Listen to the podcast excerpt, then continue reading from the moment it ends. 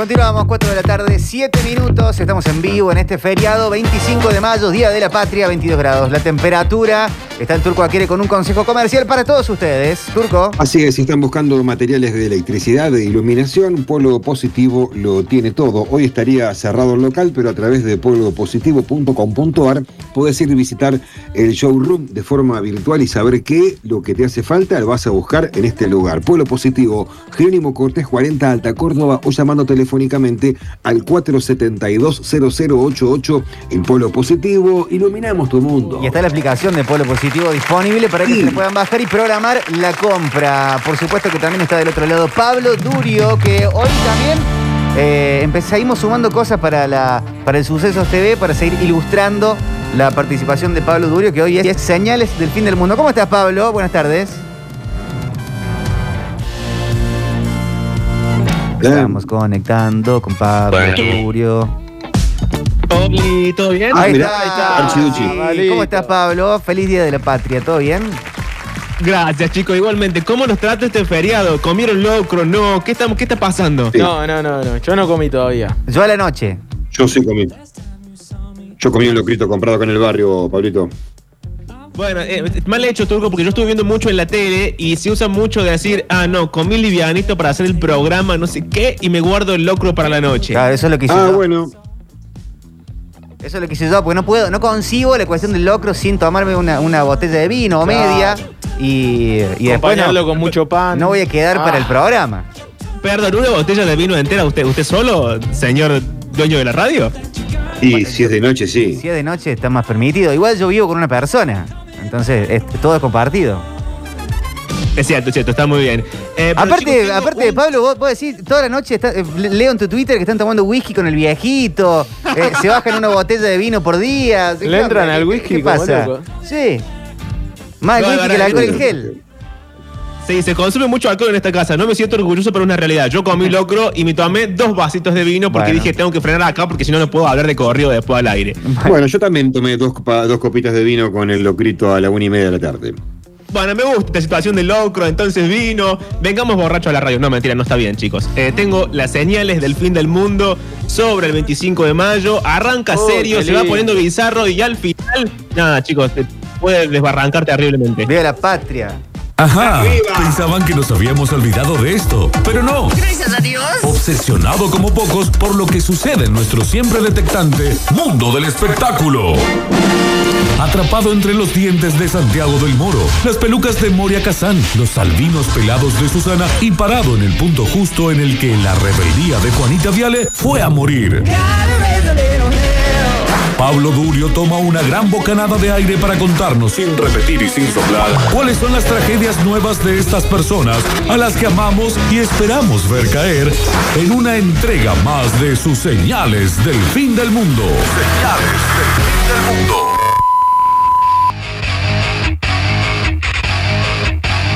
Bueno, vamos a arrancar, si les parece bien, con la parte seria del asunto. Vamos a recordar aquel programa, Felipe Piña, Pergolini, cuando, cuando un poco los queríamos, cuando Pergolini no se había convertido en este ser horrible, pero estaba convirtiéndose, bueno, no lo sabremos nunca, pero ahí estaba. Y eh, Felipe Piña que después se va a armar un pequeño quilombo con el bueno de Piña porque lo que contaba era cierto, porque sí, lo que contaba era riguroso, porque sí, los historiadores tienen que divulgar así la historia de esa forma tan eh, eh, novelada o en si en realidad tiene que ser más duro. Bueno, acá todo es para la polémica, pero en este caso están ellos dos. Esta escena tienen que recordarla quienes hayan visto algo habrán hecho, porque están ellos dos adelante del cuadro del 25 de mayo y Pergolini dice, llovía, no llovía, había paraguas, no había paraguas, French y Beruti eran buenos, eran malvados, no sé qué. La cuestión, la conclusión que eh, la van a escuchar a continuación, pero me gusta mucho la parte en la que French y Beruti formaban parte de la Legión Infernal. Qué lindo grupo para... Vos, te preguntan en la calle, ¿vos qué haces? Ah, no, yo soy parte de la Legión Infernal. Eran pesados los muchachos. lindo ¿eh? equipo. Sí, sí, sí. Estaban esperando Pero la bueno. señal. Así era. Ah, Sí, así es. Y además, eh, oh, me gusta porque pensábamos que eran como lindos y buenos y resulta, lo cuenta Felipe Piña mejor, que eran un, un grupito de depresión, para llamarlo de una forma tranquila. Así que audio, primer audio de esta columna hermosa dedicada a la historia, a nuestros famosos y etcétera. ¿Sabes qué? Eh, Re loco, ¿no? Pero siempre quise imaginarme cómo habrá sido este día. Bueno, tratemos. Llovía. No, no llovía. Pero si no llueve. No, no, sí, parece que llovía, ¿eh? Parece que llovía. Se largó con todo, ¿eh? Por eso tantos paraguas. El paraguas era un objeto de lujo. Cada paraguas costaba cuatro reales, así que muchos paraguas no habría seguramente. ¿Cuánta gente había? Me imagino una multitud toda rugiendo, la plaza llena. Había unas 600 personas más o menos. Eso no es una multitud. Bueno, si pensás que Buenos Aires tenía 40.000 habitantes, es como si hoy metieras 250.000 personas, no está mal, ¿no? Mira, ahí está. French y Beruti, dos jóvenes entusiastas que repartían escarapelas. ¿Quién más? ¿Por aquí? ¿Por allá? ¡Viva la patria! ¡Viva! ¡Viva! ¡Viva! Sí, habría que agregarles esto, ¿eh? Ah, eso es por los jóvenes entusiastas, ¿no? Sí, en realidad eran dos punteros que dirigían un grupo político de chicos bastante bravos, conocidos como la Legión Infernal, que eran los que iban a pudrir todos y la cosa no salía como ellos esperaban. Pero repartían escarapelas. Y algún distintivo entre ellos habrán repartido para diferenciarse del resto, sí, probablemente. ¿eh? Cómpreme una empanada. Ahí está, ¿eh? El negrito alegre que repartía empanadas. ¿Y alegre por qué? ¿Cómo por qué alegre? Porque a partir de ese momento iba a ser independiente. Seguía siendo esclavo, ¿eh? ¿Cómo no era cuenta propista? Sí, sí, pero recaudada para su amo. Al final eh, nos arruinaron todo el cuentito. Los dos que repartían escarapelas eran la Legión Infernal. El negrito no estaba contento. Al Sí. final era un bajón el 25. Ah, pero aparte, eh, lo que dice Felipe Piña, ¿no? Que, que generó, me imagino, mucho revuelo, que dice eran dos punteros políticos, porque ya eh, de alguna manera existía esa, esa unión entre la clase dirigencial y, la gente, el pueblo. Eh, pero aparte no lo dice como algo peyorativo, ¿no? Como un puntero político como los que eh, pensamos ahora. Es como. Era, era el laburo de ellos. Claro, bueno, y eso es una de las cosas que desata la, la polémica con Felipe Piña, digamos, porque empiezan a acusarlo de que para hacerlo fácil, digamos, para hacerlo televisivo, para hacerlo apto para todo público, empieza a ser un poco chabacana la cuestión de la historia y finalmente, eh, porque además lo que hace también, que es muy interesante, es pelearse con lo que eran hasta ese momento los manuales de historia, donde si vos veías los actos del colegio y lo que decían los manuales era que el negrito de las empanadas realmente estaba contento y que Sí. French y Beruti eran dos tipos adorables que repartían escarapelas. Y dice Felipe Piña ahí que es algo muy lindo. Dice, bueno, sí, algo habrán repartido, como diciendo, bueno, sí, la verdad, es irrelevante. Si, si eras un poco moreno de piel, eh, ni siquiera te pintaban con corcho. Nada. Qué qué bárbaro. Eh, iba directo. eh, nunca iba a ser Frencho Beruti. Ibas a. Bueno, ne- vos, vos venís. ¿Negrita mazamorrera o, o el, el chiquito vendiendo empanadas? No Ahora, eh, fuertísimo para mí, fuertísimo, eh, dos datos. El de los paraguas, porque uno eh, vio los cuadros eh, de esa plaza de macho llena de paraguas, y lo que dice seguramente es, es cierto, digamos, no era para todos tener un paraguas, era algo eh, de, de la clase más alta, y, y que había y que había 600 personas. Aparte, eso me, me llamó mucho la atención. Claro, es verdad, había 40.000 habitantes en- Sí. y creo que eran eh, 250.000 en Argentina nada más en ese momento. O en el virreinato, No mejor éramos dicho. muchos. No, no, ni siquiera en Argentina. 150 mil colonizadores, digamos. En el virreinato de la, de la Plata, pero, pero la verdad que uno se imagina otra cosa, ¿no? No, y aparte es muy lindo eso que dijo Víctor, porque ahí uno empieza a entender cómo operamos, digo, eh, cómo se eligen los niños para, para los actos. Yo fui a un colegio católico privado y siempre cuando, cuando había todo este tipo de. ¿Viste? Un chetísimo. ¿Viste? Pero eh, cuando había todo este tipo de actos, por ejemplo, que uno tenía que hacer de Jesús, siempre era como el más lindo del curso hacía de Jesús. Y tenía como eso todo el tiempo. Buscaban al rubio ojos claros para que hiciera de Jesús Sí. cuando era la.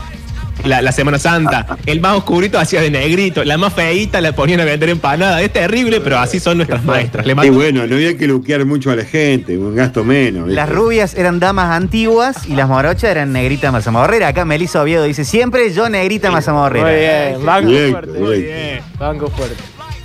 Bueno, chicos, pero eh, no todo es historia, no todo es Felipe Piña, porque tenemos otros historiadores invitados a nuestra mesa el día de hoy y una de ellas, o dos de ellos en realidad. Vamos a arrancar con el primero, que es Ángel de Brito.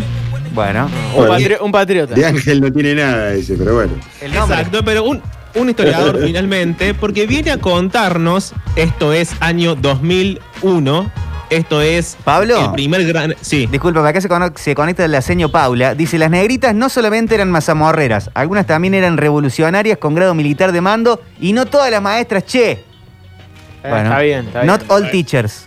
Está bien. Ahora me cayó el sindicato de maestras. Eh, bueno, así es la vida. Bueno, está bien, está bien. Ca- chicos, si me quieren cancelar la maestra, me puede cancelar. No me molesta. Voy a seguir adelante con Ángel de Brito. Entonces, año 2001, Solita Silveira, conductora de Gran Hermano. Un Ángel de Brito irreconocible porque muy flaquito, muy chiquitito, un pelito con gel. Se ve que se usaba el, gel, el gel en ese momento. Muerto de hambre, digamos, para la época, digamos. Estaba menos. eh. Digamos, así. No estaba inflado como ahora. Claro, que era, no, ahora era tiene un momento señor. complicado. ¿Qué año, no? El 2001. ¿Qué Ah, año, sí, realmente? Me, gusta la- me gusta cuando la reflexión termina con la frase ¿Qué Bueno, año? y el post. ¿Qué chicos, épocas? el- Pasaron cosas. sí, pero el post 90, o sea, los post 90, digamos, fueron bastante fuertes también en la televisión. Los- Estaba los- un poco flaco. La- sí. Los 2000 fue la peor época del look del mundo, eso ya está charlado. Mucha, mucha, mucha noche. Sí, porque aparte hay, eh, las drogas duras te dejan muy flaquito. Entonces Sí, en la tele había todos los conductores eran flaquitos, es terrible. Pero eh, Laura Bufal, como eh, estaba conduciendo La Linterna, un programa que nadie recuerda y nadie sabe dónde salía al aire, pero estaba con Ángel de Brito. Y entonces Ángel nos cuenta que los participantes de Gran Hermano tenían que votar, porque era el tiempo de las elecciones, que Solita Silveira era la conductora del programa y al mismo tiempo era candidata por el ARI, y en el medio quiere hacerlo sofisticado y dice, no, pusieron una manga en la puerta de Telefe para que los, eh, chicos salieran y no vieran a nadie, porque era el gran hermano, no sé qué. Y resulta que no había nadie esperándolos, o sea que la manga estaba puesta al pedo, nadie los iba a interrumpir. Resulta que los sacaban como animales, tipo con, con anteojeras, como los caballos. Le ponían unos auriculares y sonaba la canción de Telefe todo el viaje. La verdad, una tortura cómo fueron a votar esa gente. Sí. Y así le fue al país, evidentemente. Gran hermano, la votación y el relato del segundo Claro. historiador del día de hoy, el señor Ángel de Brito. No, durmieron toda la noche del sábado, se quedaron en vela. qué no podían hablar de las elecciones en realidad porque le pidieron al confesionario que no hablen sobre los candidatos, Ajá. que sí los detalles de cada elección, pero sin romper la veda porque estaban O sea, saliendo no podían directo. hablar entre ellos. Claro, podían hablar pero no podían comentar a quién iban a votar, ni opinar sobre los candidatos. Podían hablar en general sobre las elecciones, no durmieron toda la noche, a las siete y media de la mañana salieron en combis por la casa de Martínez, desde la casa de Martínez, donde pusieron una manga, como en la cancha de fútbol, para que no tengan contacto con la gente. No había mucha gente igualmente Me imagino, hasta ahora no había mu- mucha gente. Siete y media de la mañana Sí. fueron a recorrer los colegios, distintos colegios de la capital. Ahí tenemos fotos de Pablo. A ver, de Jimena, a ver, Jimena, cómo Jimena, votó. en que este la caso que tenemos. votó en la. Recoleta. Ujú. Ahí Eh, está. fue a Jimena. votar acompañado. ¿Qué es ese ven. sombrerito amarillo que se puso? No, bueno, eso era un look propio. Look elecciones. sí, ella tenía, como ven ahí, unos anteojos, eh, unos lentes negros. Ay, qué irreconocible que estaba. no, pero en realidad estaban tapados para que ellos no pudieran ver a su alrededor, si había familiares o si Ajá. habían amigos, y tenían, como ya habíamos contado el viernes, el Dixman con un sentimiento, la canción de Telefeta. La Where's North from here? Estaba con el acelerador de audios de WhatsApp. ¿cómo, cómo le, le explicás a un viajero del tiempo, a un Cornelio Saavedra esta situación? A un Belgrano que estaban sacando gente encapuchada para ir a votar y a cumplir sus obligaciones cívicas. Qué raro todo. ¿eh? Porque aparte, lo realmente raro, primero el audio ya, ya era raro, pero porque es un audio viejo y estaba Sí. así. Y lo la segunda cosa rara es que las, le hacen escuchar durante todo el viaje y durante toda la votación y toda la cola la musiquita de tele fue por Digman, que Claro. era lo que se usaba en ese momento. O sea, qué bizarro. ¿Por qué? No podían ser influenciados por nadie que les Pero contara bueno. algo tan importante como, che, este te hizo la fulminante. Qué tremendo. Pero aparte todos recordamos que Gran Hermano termina siendo un cambalache. La gente tiraba mensajes, se, se se trepaba por la tapia, saltaban, Sí. le tiraban mensajes. Viviana Canosa contrató un helicóptero y, eh, y pasaba por la, por, el- por la por la azotea de la casa de Gran Hermano No, y, y les di- decía cosas por megáfono.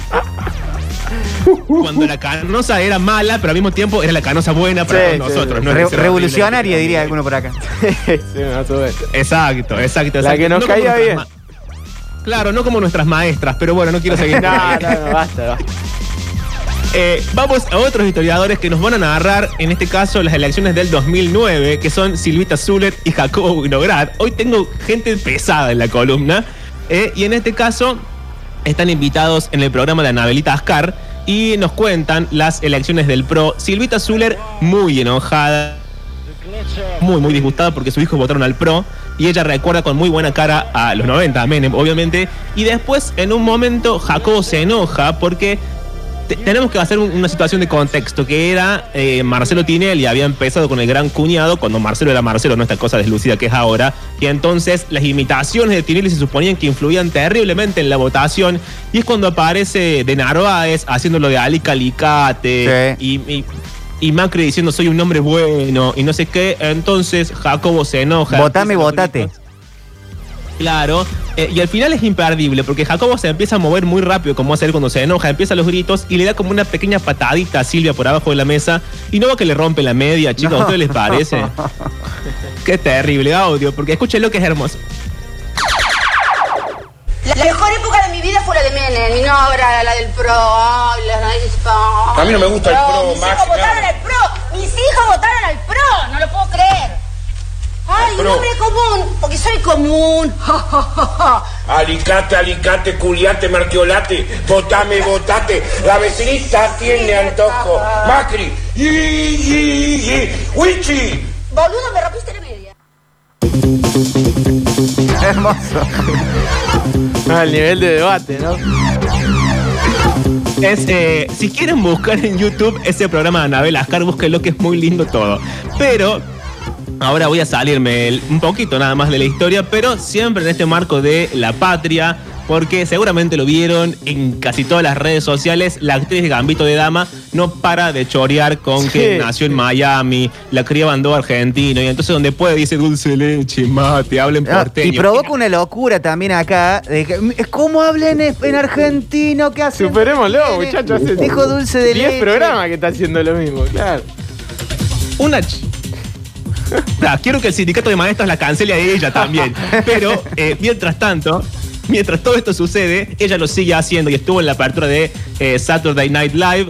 Para quien no conoce, es el programa de comedia más importante de los Estados Unidos que va siempre un famoso invitado, hace el monólogo de apertura y luego aparece actuando en los diferentes sketches del de, eh, programa. Y en este caso, ¿qué hace? Dice, bueno, antes de seguir, significaría mucho para mí presentarlo en mi idioma original, eso lo dice en inglés, pero lo van a escuchar a continuación, y luego empieza a hablar en eh, argentino, que en este caso todos sabemos que significa que habla en porteño, pero esta vez, gracias a Dios, eh, no dice dulce de leche.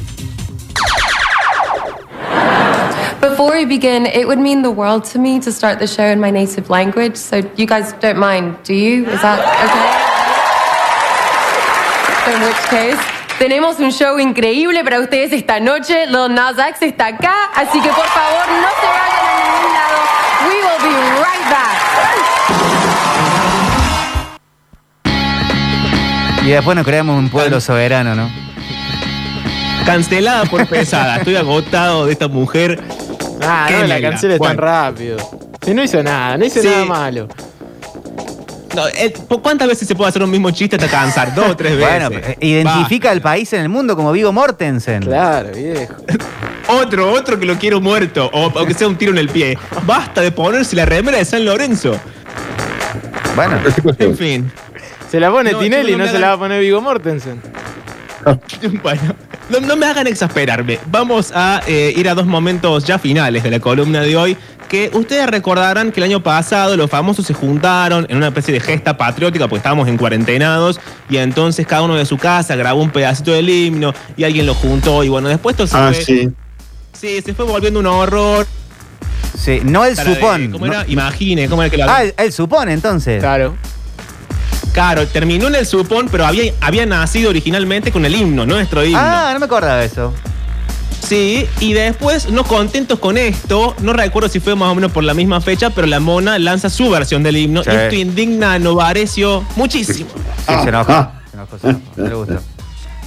A Novarecio no le pareció, porque qué pasaba con el himno, era polémico, no era polémico, pero yo he traído dos versiones del himno que para mí son altas versiones del himno. En este caso, eh, te diría que es el primer premio, pero por la interpretación, porque sucede en el programa de Guido Casca, porque es bizarro, porque hay una, choco, una chocotorta involucrada, nadie sabe muy bien por qué, y porque además Ileana Calabromas, que es quien lo canta, aparece en plano y contraplano con la chocotorta, y a veces, en este efecto maravilloso de la televisión, funden la cara de Ileana mientras canta el himno en la chocotorta. Cosa Hermoso. de otro nivel de producción. Una- es hermoso, te emociona hasta las lágrimas. Les traje un pedacito, porque además en este pedacito sucede algo muy lindo que es que Guido, que no puede quedarse callado, le acota cosas al himno y le va agregando palabras. La verdad, no Varecio, no sé dónde estás para quejarte. Iliana va a cantar el himno.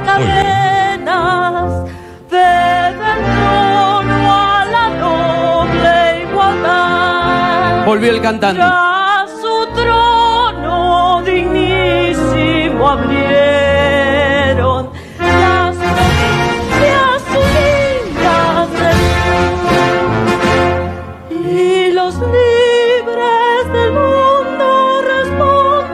Chocotorta, chocotorta, Al gran pueblo argentino, salud. Al gran pueblo argentino, Lindo. Cantó bien igual. Conceptual. Chocotorta, chocotorta, chocotorta. No sé por qué, pero estuvo bien. Pero aparte Estuvo- lo que hace tiempo. Iliana es tiramisú, no chocotorta. Es verdad, sí, tiramisú.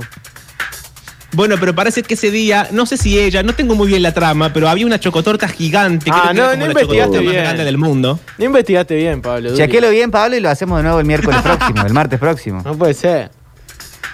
Es verdad, no hice bien la investigación. Debería haber visto el programa completo, Sí. pero no tuve tiempo, chicos. Les pido disculpas. Eh, y quiero retirarme con otra versión del himno. En este caso, porque la gente es mala. Este, este, el, el mensaje de hoy es: la gente es mala. La gente es Eh, mala. Sí, y alguien en Twitter, nuestra red social preferida, no tuvo mejor idea que agarrar un programa de Mirta en el cual Mirta, en un momento de terrible solemnidad, dice: Señor director, por favor, ¿tiene el himno ahí en su Bien. máquina del sonido? Y se ponen todo de pie, empieza a sonar el himno y Mirta, así muy solemnemente, con una camisa como cuadros de colores, y el programa se va acabando con el himno así a todo volumen, y ella muy seria, muy bien parada, muy fabulosa, pero alguien le puso la versión de Monia Argento, Oh, chicos. ¿Qué hijo de? ¿Cómo le haces? No. Una, Una una- mala, una la verdad. eminencia. Exacto. Entonces, yo con esta cosa hermosa me despido, le mando un beso a las maestras y les deseo lo mejor. El último audio de la columna de hoy, Moni Argento, Mirta, el himno y nada. Chicos, viva la patria. ¡Viva la patria, Viva la Pablo patria, Durio! ¡Viva la patria, Pablo! ¿No tiene el himno nacional por ahí a mano? Vamos a ponernos de pie y aunque sea, vaya sacándonos del aire, señor director, pero me parece que corresponde. ¿eh? Aleta en el cielo, un águila es guerrero. Aleta y se eleva, el vuelo triunfal. Azul. Metrópolis al borde del colapso. Momentos delirantes. Deliradas inciertas. Una incertidumbre que tiene forma de actualización de información, de deportes, de clases verdes por un árbol viejo y de música que suena tan cercanamente cordobesa como lejanamente de corte inglés.